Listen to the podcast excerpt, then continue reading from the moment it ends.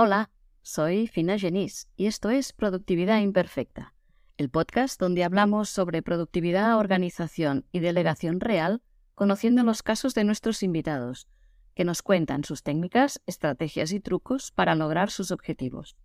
¿Te apuntas? Empezamos. Hoy tengo el placer de conversar con Andrea Ferradans. Andrea es Project Manager y experta en gestión de equipos con un largo recorrido en diferentes países, como Estados Unidos o Jordania, donde dirigió un equipo de hombres siendo mujer. Eso es importante. Hola, bienvenida, ¿cómo estás?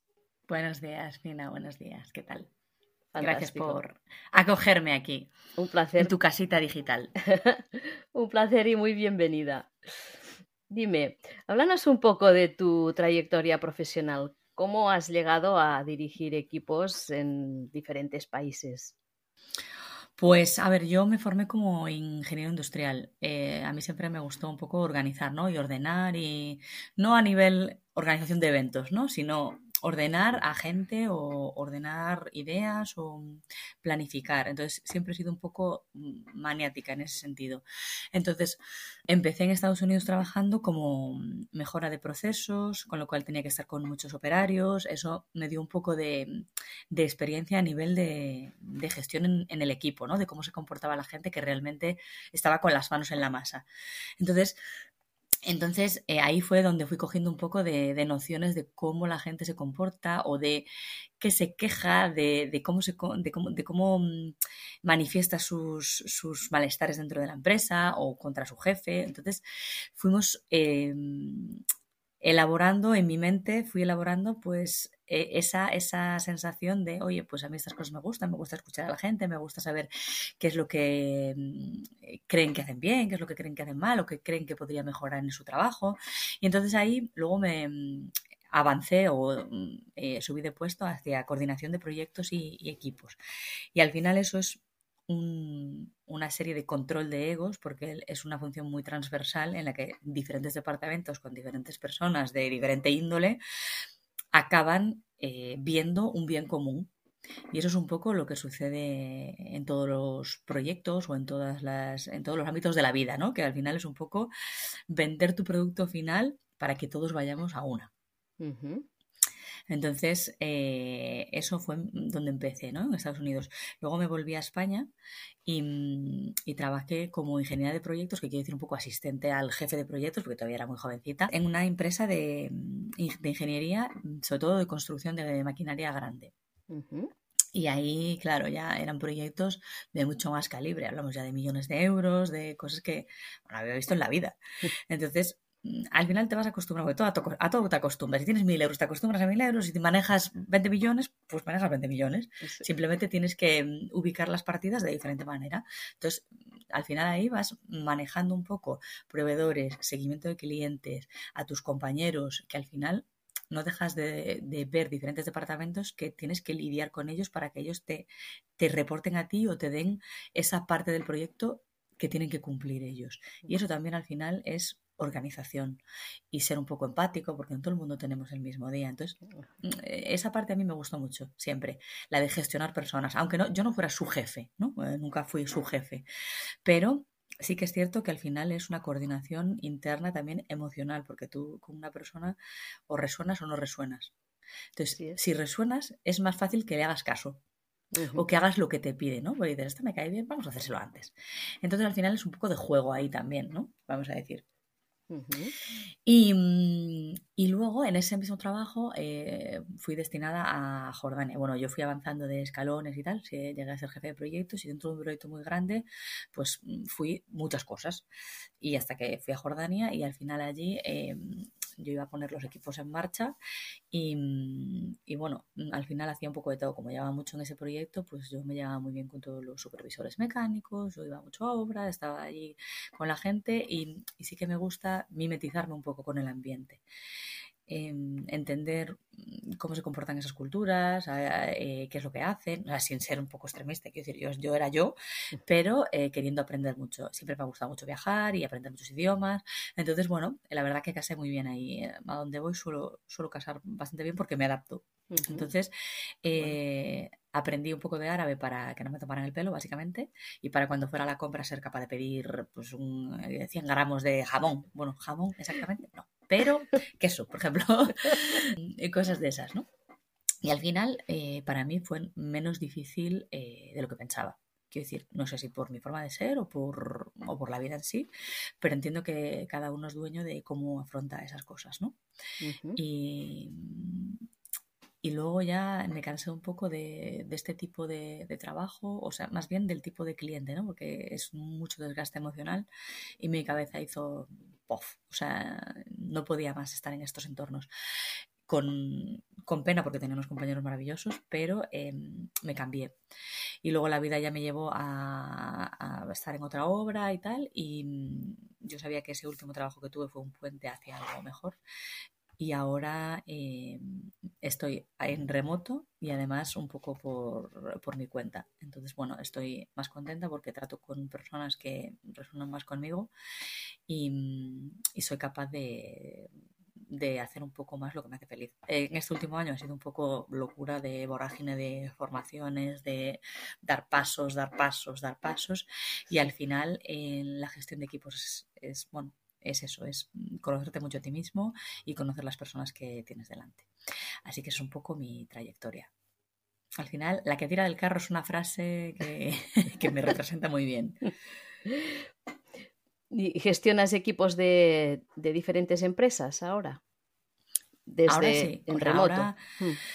En remoto, eh, gestiono equipos, o sea, hablo con diferentes personas de los equipos de mi cliente y también eh, de mi equipo. Al final lo que tengo que es que conseguir que terceros dentro de mi equipo eh, me reporten o me den, me ayuden a mm, datos que yo necesito para hacer, para conseguir esos proyectos, ¿no? Entonces al final es mm, eso, lo que decía, es ser muy empática, hablar mucho con la gente, porque ya te digo que al final cuando hablas te sorprendes de que no te hacen una cosa, pues porque están hasta los mm, ese día, o tienen un mal día, o tienen a su madre enferma, o no le han dado las vacaciones que quería, o no les reconocen su trabajo, que eso es el top ten de las eh, de las situaciones de, dentro de los trabos, de yo trabajo 10.000 horas para esto, que luego no.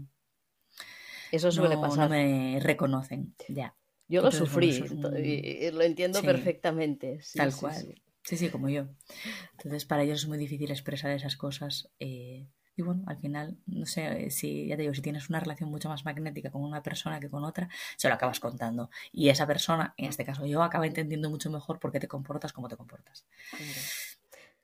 De hecho, yo leí en, algún libro que, que Andrew Carnegie, el, el del acero, la persona mejor pagada de su empresa era uno que simplemente hablaba con los trabajadores para entender cómo se sentían y poder mejorar ah, las condiciones de, trabajo. Y me sorprendió mucho, ¿no? Fue de las primeras personas en ganar un millón al año en aquella época. Sí, sí, pues es que es súper importante. Es un trabajo realmente muy importante. Es que, o sea, si quieres saber algo de una empresa, vete a hablar con el operario. Así es. Sí, sí, sí, sí. Y dime, ¿en qué consiste tu día a día? ¿Qué haces en un día normal laboral? pues pues eh, por la mañana ahora mismo me estoy levantando a las 5 eh, menos cuarto porque tengo unas formaciones de a las 5 y luego aprovecho y me dedico un poco a mi cuenta propia hasta la, hasta que hasta las 7 que se levantan mis hijos. Entonces, y ahí empiezan desayunos, vestir, bla bla, hasta las 8 y a las 8 empiezo con mi trabajo por cuenta ajena de 8 horas eh, y voy sacando algún ratito que tengo para mm, finalizar cosas de, pues, de mi marca personal o eh, de comunicación o de alguna sesión con, clientes. Y luego por la tarde a las 6 mm, vuelto a, vuelta a empezar a recoger niños y desconecto un poco hasta que los meto en la cama a las 8 así. Y, luego todavía pongo otro ratito más a hacer o a leer algo. Mm, y luego por lo menos como se acuestan temprano tengo tiempo para estar con mi pareja, a cenar tranquilamente, a hablar de, pues, de, lo, de lo que toque, me refiero sea de chorradas, o sea de cosas más profundas, ¿no? O de tener el encefalograma plano y poder, no sé, bajar las revoluciones un rato. Pero bueno, sí que es cierto que esta época pues estoy, o sea, estoy mucho más revolucionada yo por, por un montón de cambios que, que están sucediendo. Entonces, trato de organizarme lo mejor posible. Es cierto que ahora yo le dedico muchas más horas eh, en mi día al trabajo de lo que me gustaría, porque, bueno, pues por las circunstancias de empezar proyectos nuevos y esas cosas, pero bueno, creo que merece la, merece la pena la alegría, ¿no? en, esos, en esas cosas. Muy bien. Entonces tú eres de trabajar muchas horas de momento. y dormir pocas, porque a la hora que te levantas. Claro. A ver, por eso intento, intento acostarme bastante pronto, o sea, bastante pronto, las diez y media, once, eh, para leer un rato en cama y, estar descansada. Claro. decir, la suerte que tengo es que los niños no se despiertan por la noche, así que. Fantástico. Eh, es un plus. Es un plus, sí, sí. ¿Y cómo planificas tus tareas? ¿Cómo las organizas? Esto es eh, otro de los top ten ¿no? de, las preguntas básicas. Eh, sí un tiempo a esta parte, yo soy de hacer muchas cosas y, hacer muchas cosas a la vez también. Entonces, eh, hay una máxima que sí que es cierto que yo he dicho últimamente, que si no te cabe en el calendario, mm, se suelta. Intento apuntar, bueno, no intento, apunto. Apunto todo lo que quiero hacer en el día eh, y lo que va de primero, lo primero. Me gusta por las mañanas, em, por ejemplo, liberar emails, que son, son tareas muy cortitas mm, que, que, puedo liberar de mi mente y a lo mejor en media hora lo tengo listo y entonces eh, eso es una tarea que me ocupa mucho espacio mental, pero tardo muy poco en, en finalizar. Entonces, yo las tareas fáciles y rápidas las intento hacer a primera hora de la mañana, que es cuando menos lío tengo, y para empezar reuniones ya con la cabeza un poco mm, libre, ¿no? Y luego me dedico a, pues, eh, a gestionar al cliente en sus proyectos, en plan hacer un seguimiento de, los proyectos más principales para eh, saber cómo van pues, al mes o a la semana. Yo me reúno generalmente eh, una vez a la semana con, el cliente. Tengo diferentes plantas, entonces lo que hago es un seguimiento para saber, lo que, saber la planificación de la semana de ellos, para saber cómo va a avanzar ese proyecto en la semana, etcétera. Y luego por la tarde, al final de la tarde, em, lo que hago es em, liberar el espacio mental de emails recibidos y emails enviados de, oye, repaso, eh, ¿alguien me han contestado a esto? Sí, no, sí, no. Hacer seguimiento al, al día siguiente. Y los bloques grandes, pues metérmelos un poco hacia la hora de la comida, ¿no? En plan, pues de 12 a, 2 y de 3 a 5. Eso es lo que suelo, que es cuando a lo mejor tengo una máxima concentración para, para que no, para no procrastinar, es decir, qué pereza, pereza, y que se me pase la mañana haciendo nada.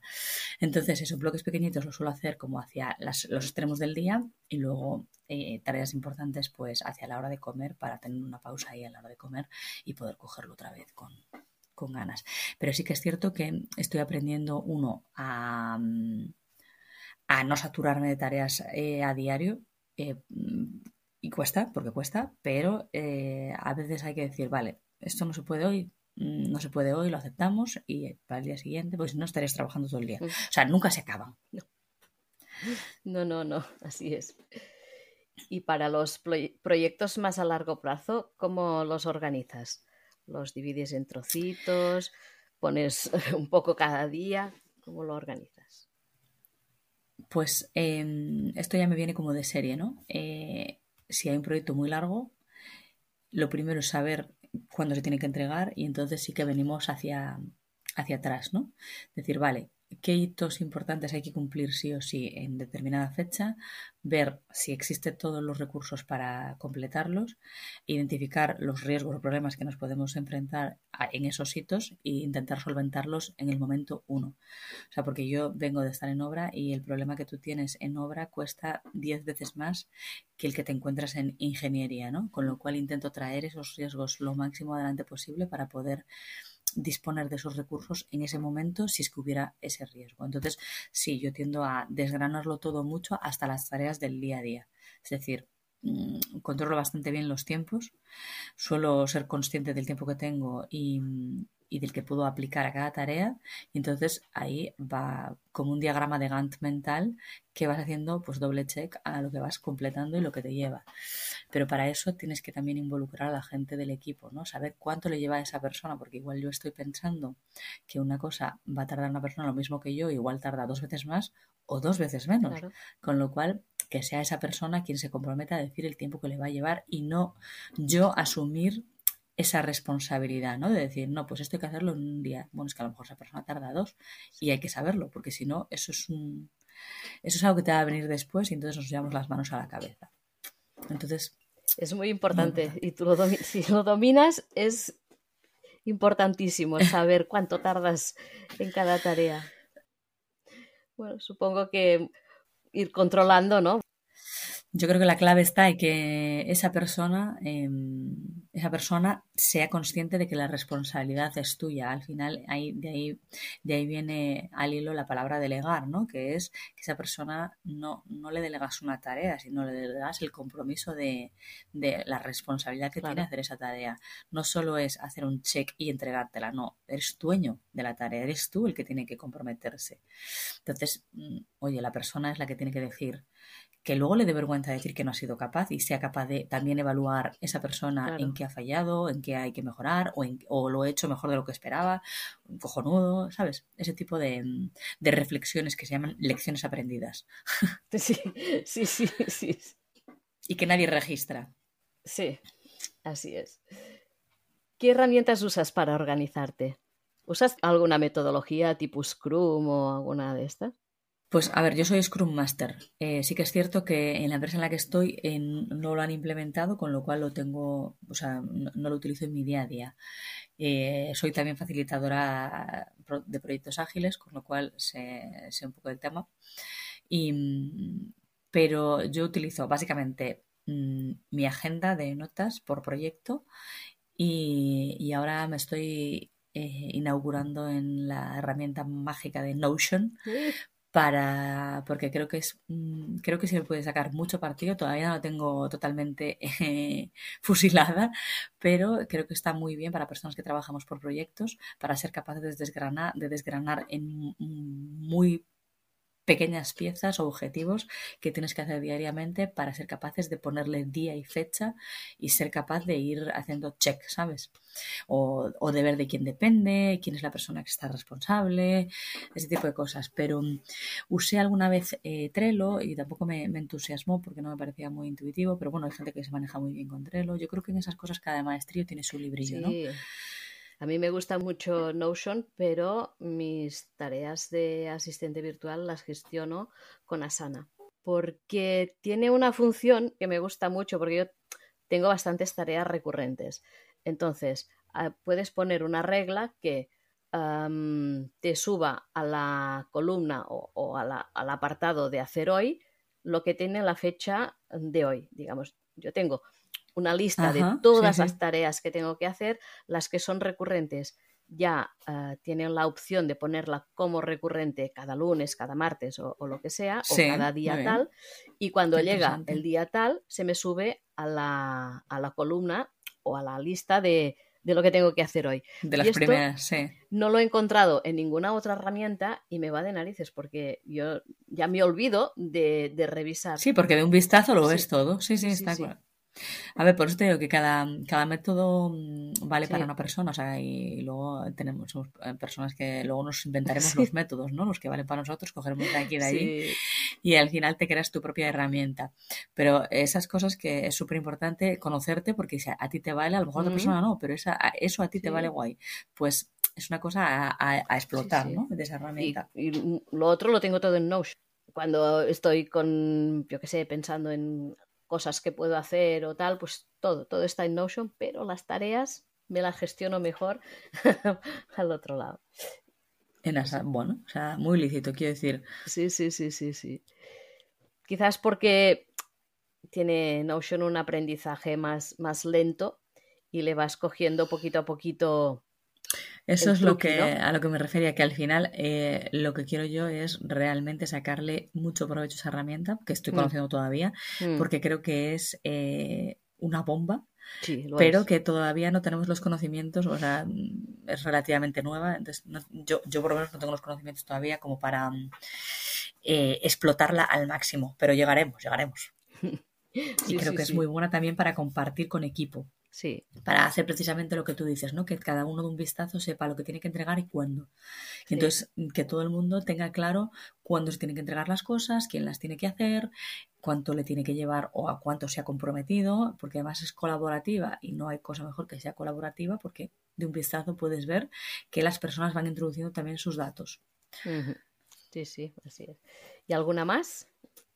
Pues no, soy bastante básica en ese sentido y práctica porque mm, sí que hubo un momento en mi vida que tenía millones de cosas o millones de herramientas eh, a utilizar, el bloc de notas, el luego cuando vino el OneNote de Microsoft Office y creo que al final se pierde información en todas esas partes. Entonces mm, decidí que por un tiempo iba a utilizar mi agenda. Yo tengo una agenda eh, que es semanal, con los días de la semana, pero a la derecha tengo mm, la página en blanco de notas. Mm. Entonces, ahí sí que es cierto que pongo cosas recurrentes y en, y en, la semana voy poniendo las cosas que me surgen en el día a día, ¿no? Y lo que no, se pasa a la siguiente página, lo que vaya, lo que se vaya un poco arrastrando, ¿no? Sí. Menos es más a veces. Sí, totalmente. ¿Tú tienes enemigos de productividad o ladrones de tiempo? Y si tienes, ¿cómo los controlas? Eh, tengo bastantes, porque mm, creo que las tareas, eh, las tareas que no te gustan son los enemigos.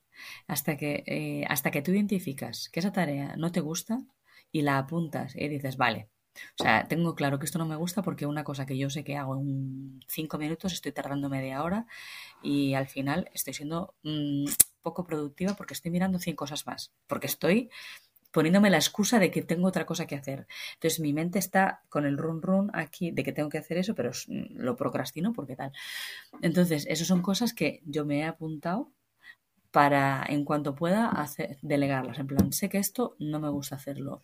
No entro en flow, me roba muchísima energía porque es eso. Yo eso a, a la gente con la que trabajo le digo, apúntatela. No, es que yo ya delego, yo ya delego. No es cierto, porque si me estás diciendo que no eres productiva, hay alguna cosa ahí que tienes que te está jodiendo la vida. Entonces, apúntala cuando tú notes que tú estás mirando para arriba, entrando en Instagram, mirando los emails siete veces, estás haciendo una tarea principal que no te gusta. Apúntala y vemos cómo se resuelve eso, si algún miembro del equipo es mejor que tú en eso, si se puede delegar a una persona externa, si, etcétera. Entonces, ahí eh, es un. O sea, yo lo aprendí en, en una formación que hice hace cuatro años que se llama eh, Diario de Flow. Entonces ahí apuntas las tareas que, o sea, el tiempo que te lleva las tareas eh, en las que tienes mucha energía y te gusta hacer y en las que tienes poca energía y cuánto te lleva. Y cuánto al final tiempo tienes invertido ahí que está perdido, porque no estás realmente sacándole una rentabilidad. ¿Y el coste de oportunidad que supone esto? el no estar haciendo lo que realmente te da rentabilidad, tal cual. Correcto. Hablemos de salud. ¿Cómo cuidas tu cuerpo y tu mente para estar a tope y productiva? pues mira, yo em, hacía mucho ejercicio antes de quedarme embarazada, luego pues eh, me mudé, no sé qué, y esto al final son excusas, cuidado, ¿eh? yo no voy a ser aquí ni mejor que nadie, ni voy a decir que hago muchísimo ejercicio, pero si era una persona muy activa y ahora eh, la actividad que tengo son mis hijos, es parque, eh, actividad mental, no sé qué, entonces sí que lo que, lo que quiero intentar es, lo que quiero proponerme este año es robarle por las mañanas media hora, da igual lo que sea, hacer algo de ejercicio antes de que todos se levanten. Pues alternarnos mi pareja y yo, un día va él, otro día voy yo, para ser capaces de instaurar esa rutina, porque al final es un hábito que tienes que conseguir. O sea, si tú te lo pones como en el calendario, si está en el calendario o en el papel, ya tienes ese tiempo bloqueado para hacer lo que tú quieras, ¿no? Pues bloquearme ese tiempo, pues antes de que se levanten los niños, ¿no? O que por las mañanas se encargue él un día y yo me encargo otro y así podemos cada uno encontrar ese rato que porque yo soy una persona de mañanas en ese sentido no ah, eh, yo bajarme a las 11 de la noche a correr ni de coña. No, no puedo. Por ejemplo, mi pareja sí, él es capaz de ponerse las mallas y salir a correr a las 11 de la noche. Yo digo, a las 11 de la noche soy persona muerta. Chao.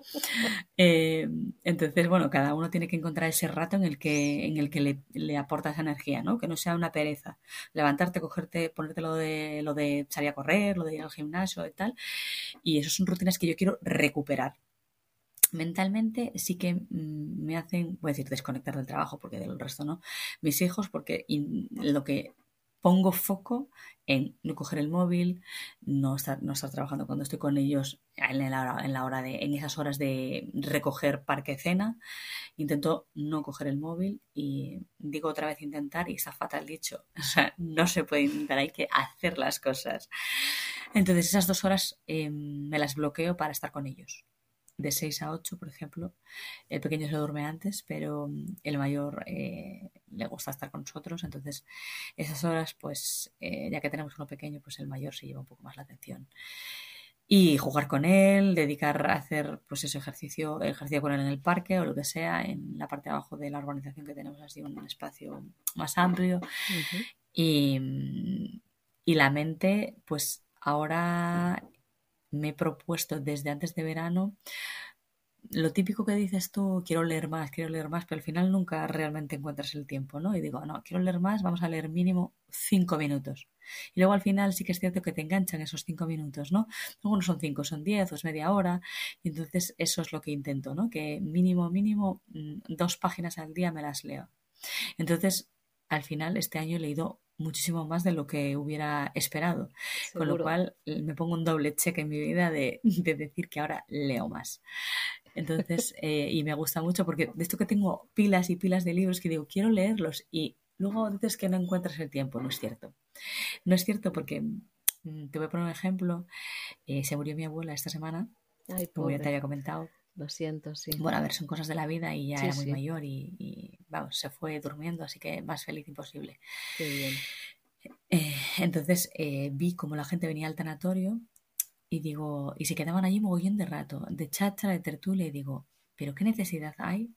O sea, si tú lo que quieres es venir a hablar con nosotros o ponerte con mi padre, acompañarlo, oye, llámalo un día de la semana y te tomas un café. Sí, sí. Porque nos ponemos en excusas de que no tenemos tiempo. Pero sí tienes tiempo cuando es la acusa de la muerte, ¿no? De venir a, puede poner entre comillas, y entre comillas muy grandes, ¿eh? A quedar bien, ¿no?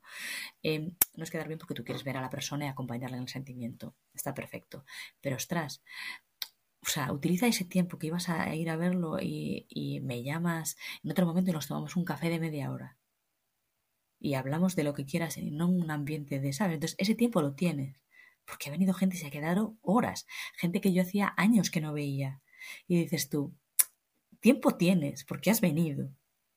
Cuando se pone la, la razón grande por delante, sí tienes ese tiempo. Lo que no tienes es la prioridad puesta. Sí, sí, dejas de hacer lo que sea. Así es. Justo yo este fin de semana también he estado en el tanatorio. Se murió el, bueno, el padre de una amiga. Y cuando salimos, me fijé que también había muchos grupos de gente hablando.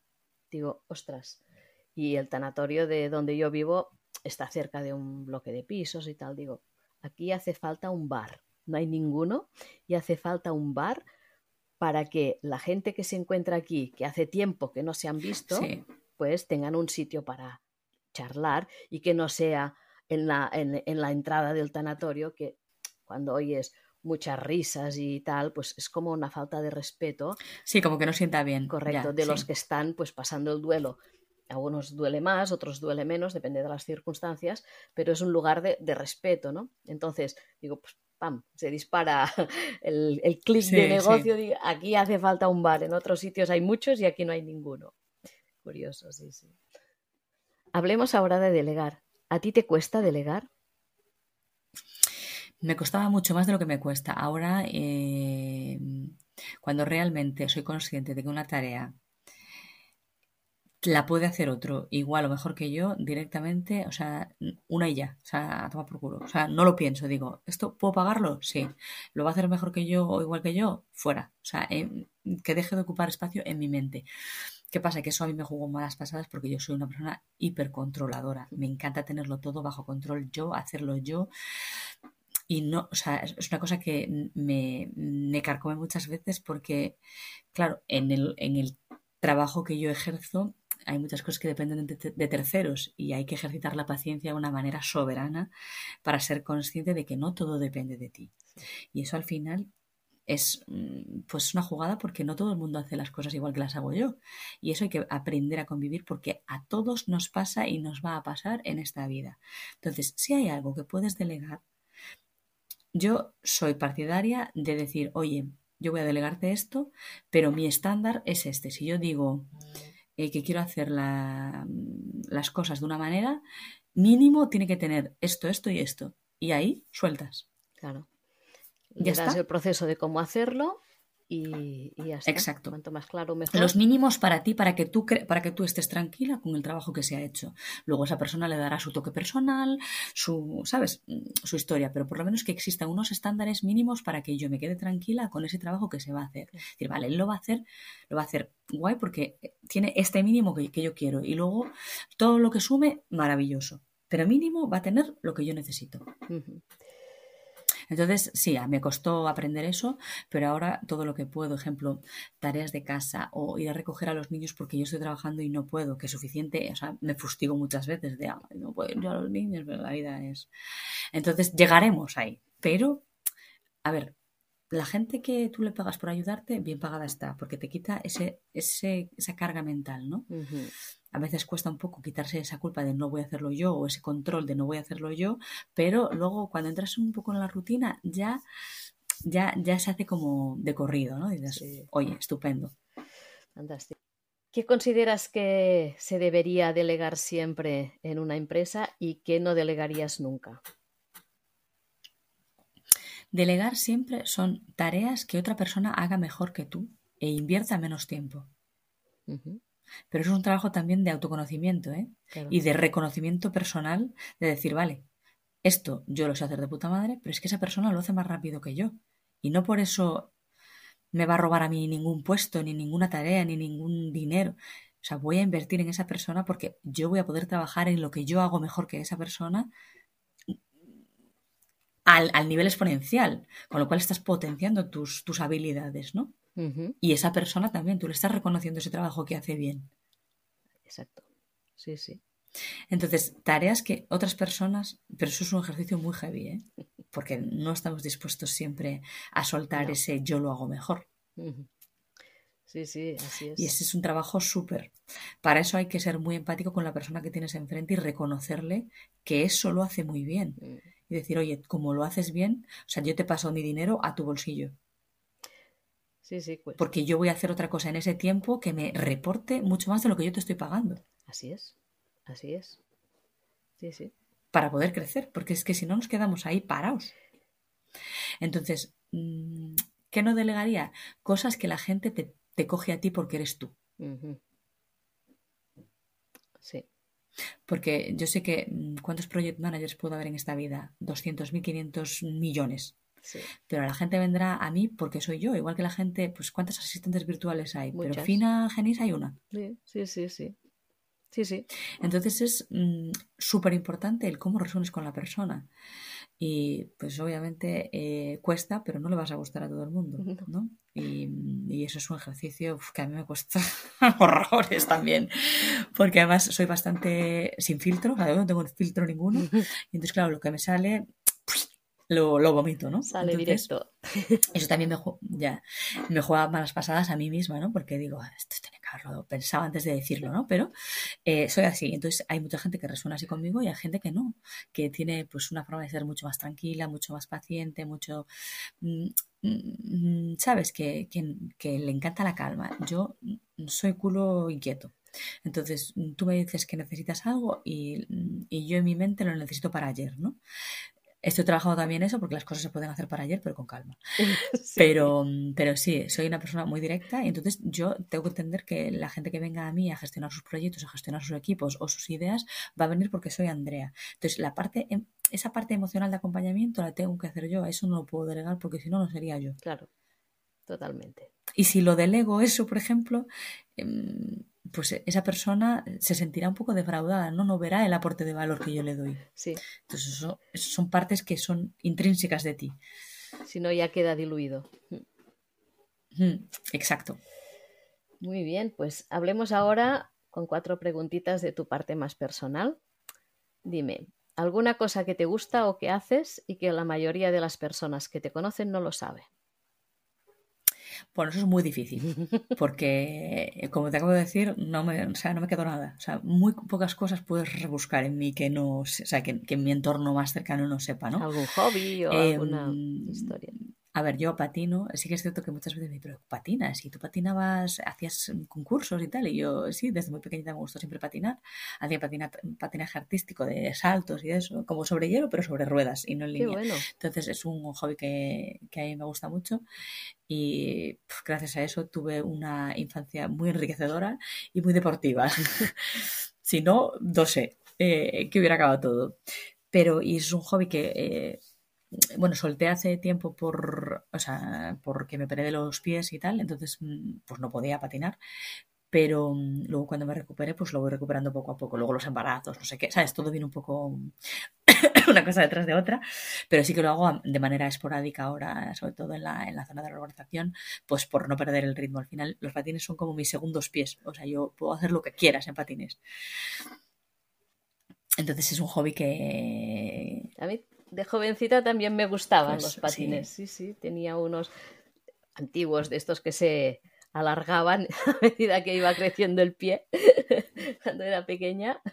Claro, yo Sí, tengo sí. las botas duras estas de profesional desde que tengo, no sé, Mm. 15 años, 16.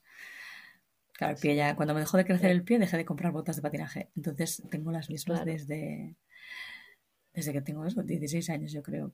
Aquí donde yo vivo hay bastante afición, bueno, cerca, ¿no? Porque en Olot están las campeonas del mundo Claro. y yo vivo pues a, a pocos kilómetros, entonces sí, sí, hay mucha afición aquí. Y luego me encanta cocinar postres. Te encanta Cocinar cocinar postres, sí. Otra cosa no, pero Qué postres bien, me igual que a mí. Y comérmelos más. Yo cuando... Mira, el día 24 por Nochebuena tuve unos amigos a cenar, que vienen cada año, y bueno, comida normal, hice, pero postres siempre, como mínimo, hago tres. Y este año les hice un... ¿Cuándo decías un que íbamos a de- comer, bueno, tarta. si quieres, vente a mi casa. Aún queda pastel de, de tarta de queso. Hice, Maravilloso. hice un pudding de turrón Qué bueno. y hice un bizcocho típico de estos de yogur, pero con, con manzana Qué bueno. dentro. Y queda la masa mucho más, Jugosita. más suave. Mm. Y sí, sí, sí. Siempre me gusta mucho y ya siempre hago dos o tres tipos, menos cantidad, pero más variedad, ¿no? Depende de las personas que seamos. Me encanta, me relaja muchísimo. ¿Te relaja a ti hacer postres? Eh, a mí me... Es que el olor que se queda en la cocina es como, como el olor de Navidad, Sí. ¿no? En plan, eh, cada vez que cocino un postre es como... mm, Me recuerda a una casa rural, a chimenea, porque al final huele como a pastelería, Sí. panadería. Y ya tengo a los niños en plan de, ¡ah, un bizcocho, bizcocho! O lo que sea. sí. Y, y la verdad que eh, a mí hacer postres me relaja mucho. Unas simples magdalenas y Sí, me encanta. Y ya te digo, yo soy fan del chocolate y, y comérmelo también. Porque hay gente que es cierto que cocina y luego no le gusta, no le gusta comer, ¿no? Porque a lo Ah, mejor pues, se aburre o le cansa tanto tal, y luego come menos. Mm, Pero yo no soy el caso. qué, qué bien. ¿Y tienes manías de esas curiosas que más o menos todos tenemos? A ver, no sé si son curiosos o no. Yo soy una maniática del orden. Luego mi novio te dirá que sí, una maniática del orden, pero luego dejo cosas tiradas por el suelo. No, no las dejo. Luego ya las recoges. Entonces mm, me entra como el, me entra como el, el ansia de por las noches, como voy a la cocina desordenada, en- eh, ¿sabes? Em- empiezo a hacer un zafarrancho allí, entonces no puedo. Mm, Por la noche me entran como las ansias de tenerlo todo recogido. En plan 11 de la noche, pero ahora te vas a poner a recoger. Digo, no puedo dejar, irme a la cama sin esto tal. Pero así curiosa, como peculiar y tal, no me viene a la cabeza ninguna. Ya te digo, el orden está siempre presente en mi vida y se me van los ojos a... Claro, yo al final tengo dos niños. Es imposible tenerlo todo en orden. O sea, quiero decir, eso ya lo he soltado también. Yo eh, lo que les intento inculcar es, por favor, si vais a coger un juguete, recogéis el anterior. Y entonces así por lo menos vamos mm, Hay menos. dando pasitos, ¿no? Exacto, eh, tal cual. Pues eh, no me gusta ver las cosas embarulladas y mm, yo creo que la manía principal es que odio tener cosas encima de la encimera de la mm. cocina, no lo soporto. O sea, claro, a ver, no puedo evitar tener una cafetera, ¿sabes? Si es de una máquina, ¿sabes? Mítica de cápsulas o lo que sea, no puedo no tenerla, va a estar guardada. Entonces, eh, intento que lo mínimo que esté, para poder limpiar bien y tal, eso para mí es...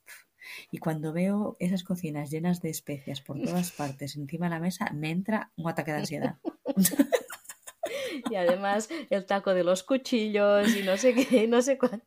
No puedo, sí, sí, tal cual. De hecho, eh, te voy a decir una cosa, nosotros tenemos los cuchillos en un imán pegado en la pared y se ha estropeado, pues el, lo tenemos pegado con cinta doble. Se ha, caído varias veces y me decía mi novio, oye, ¿podemos comprar un mm. taco de estos para...? Y yo, ni de coña. en la encimera no quiero nada más. Me dijo, bueno, pues nada. vamos a por otro cinta doble. Dime. Pero sí, así curiosas no. Bueno, ya, ya está bien. Esta de, del orden no eres la única. Muchos de los que han pasado por aquí ha salido esta. Ah, dime un lugar al que desearías volver o que cuando lo viste dijiste aquello de que si un día me pierdo, aquí me encontrarás. No existe. Te, lo digo porque eh, tengo tantas ganas de ir a tantos lugares que creo que no tengo tiempo para volver a ninguno. Qué bueno. Entonces, a decir, me quedo ¿Dónde quieres ir? No, dime uno. Pues mira, eh, tengo muchas, sí, sí, tengo muchas ganas de ir a Japón. Eh, porque es, bueno, continente asiático no he ido a ninguna parte y, y sí que me encantaría ir por allí, o China y tal porque lo, lo más lejos que he estado eh, ha sido, deja de pensar, al, al este ha sido eh, Jordania, yo creo. Ahora, geografía, ya ves. No sé si está más para allá Turquía o Jordania, o sea, en plan, pero creo que es Jordania lo que está más para allá. Entonces, sí que me gustaría, pues, eh, ir a Japón, a China y volvería a Estados Unidos, pero no donde, donde he estado igual a lo mejor de visita y tal, algo así, pero no volvería a quedarme. No soy de las que dice, pues eso, eh, si, me, si me pierdo me encontraréis allí en una isla desierta en el medio de Bali. No, no. No, hay muchas que cosas que ver, no puedo, no puedo centrarme solo en una. Qué bueno. Y la última, un personaje histórico de cualquier época para compartir mesa y por qué. Vale, personaje histórico. ¿Qué consideras histórico? Porque soy malísima en historia, quiero decir, vale, cualquier cosa, ¿no? Porque es que... De cualquier época, sí, aunque si es actual también me vale, sí. Es que yo no sabría decirte, ¿eh? porque la historia nunca fue muy fuerte, además, y, filósofos tampoco soy muy fan de leer ni nada, ¿eh? de este tipo de tan profundo. ¿Alguien a quien admiras? Pero eh, con prácticamente eh, personas que he visto eh, que han crecido de la nada o que ahora que, ves tú que has visto una evolución, ya te digo, no tengo ningún, ningún referente así concreto con el que quiera sentarme y preguntarle millones de cosas. Como tengo muchas personas a las que me encantaría comer con ellos, o sea, te diría, y va a sonar hiper superficial, ¿eh? porque cuando, cuando me dices personaje histórico me vienen a la cabeza pues te digo, Napoleón Bonaparte, y esas personas, la verdad que mm, tampoco tengo ahora mismo un interés de preguntarle determinadas cosas. Me flipa porque ha, cometido tantos, tantos proyectos en su vida que dices tú, pero con cualquier actor para ver cómo ha empezado, eh, cómo, cómo, se ha tenido que comer toda esa esos papeles horribles que, nadie se acuerda de él y aún así ha sido resiliente y se ha levantado y ha dicho pues yo vuelvo y vuelvo a este papel y vuelvo a... O sea, cualquiera de estos actores que ahora son hiper famosos que dices tú, parece que lo tiene todo hecho, ¿no? Y cómo ha empezado eh, desde, desde los tres años en su escuela de teatro del cole, imagínate, y cómo has empezado, qué, es lo que más te ha costado, cómo has, o sea, dónde has encontrado esa fuerza para seguir mm, al pie del cañón hasta que has llegado hasta donde estás ahora. Y que ya casi lo tienes ahí como en el olvido, ¿no? Que te has olvidado de cómo has empezado, de tanto que llevas en, en la cresta de la ola, ¿no? Pero así personajes no, no, no, tengo, no, o sea, no soy, nunca fui muy fan. Mis amigas siempre tenían el, pues, el típico cantante favorito, Alejandro Sanz, Bon Jovi, y yo nunca fui de una fijación con uno, nunca. Entonces me decía, ¿quién es tu cantante favorito? Y yo, pues es que no lo sé, tengo muchos. O sea, no... sí. Un mix. Sí, sí, sí. Entonces no sabría decirte... Siempre he sido de de, mucha gente, de, de no quedarme nada con, una sola. Sí. Me vale, porque puede ser también muy interesante saber esto, de los comienzos y, cómo han sacado esta fuerza para seguir y seguir. En un entorno que es una selva, esto de, de triunfar en el cine, la verdad. Pues hasta aquí la entrevista. Finalmente te cedo el micro para que puedas decir lo que quieras o dónde te podemos encontrar. Pues bueno, yo soy Andrea Ferradans, como dijo Fina, bien presentado, soy Project Manager y gestora de equipos. Em, me he puesto esta titulitis porque al final creo que en un equipo sumamos todos y lo que es necesario es, desde donde yo vengo, ser muy empático para poner a cada uno en su lugar y ser capaz de ordenar esas ideas que todos tenemos para llevarlas a cabo, porque nos cuesta mucho centrar la atención y ser capaces de entender también a la otra persona que está enfrente nuestra. Yo estoy muy activa en, Instagram en andrea.ferradans. Tenéis mi página web con mi nombre y mi apellido, que es andreaferradans.com. Y sobre todo en LinkedIn, porque creo que ahí hay muchas relaciones en las que se puede cambiar de verdad el, trato con las personas desde la empresa y cómo gestiona la gente el talento y los equipos soy muy fan de las personas, soy muy extrovertida y me encanta ayudar a la gente a, bajar sus ideas a tierra, a ordenarle la, un poco la mente, ¿no? Ahora estoy haciendo también unos, unos talleres, normalmente me gusta más trabajar en, de uno a uno, pero ahora estoy haciendo unos talleres grupales para darle un poco de claridad a la gente en este 2024, que todo el mundo se nos llena la boca de los nuevos propósitos y nuevo tal, pero al final el, el 1 de enero viene detrás del 31 de diciembre y no dejamos de tener esas tareas atrasadas de, de este mes con lo cual ayudar un poco a la gente a visualizar la luz al final del túnel. Así que me encantará acompañar a la gente que, quiera ir de mi mano. Y agradecerte, Cina, sobre todo por la oportunidad de, hablar contigo y de que me conozcas un poco más y tu comunidad. Y, y ojalá eh, tengas muchos más entrevistados como, como nosotros que, que, empezamos un poco a, dar luz a ese orden y a, la productividad y a ser capaz de gestionar mejor nuestras horas y nuestras vidas. Sí, sí. Este es el propósito de este podcast. Que la gente aprenda cómo se organizan diferentes tipos de personas. Exacto, sí, sí. No todos nos organizamos igual, ni cada tipo de trabajo permite el mismo tipo de, de organización. Exacto. Hasta aquí la entrevista de hoy. Espero que te haya gustado el programa y agradeceré tu me gusta y tus cinco estrellas. Si necesitas delegar, puedes contactarme en deleguo.com barra contacto y hablaremos de lo que necesitas y de cómo podemos ayudarte a ganar tiempo y productividad. Finalmente, decirte muchísimas gracias por dedicar parte de tu tiempo a escuchar este podcast y hasta la semana que viene.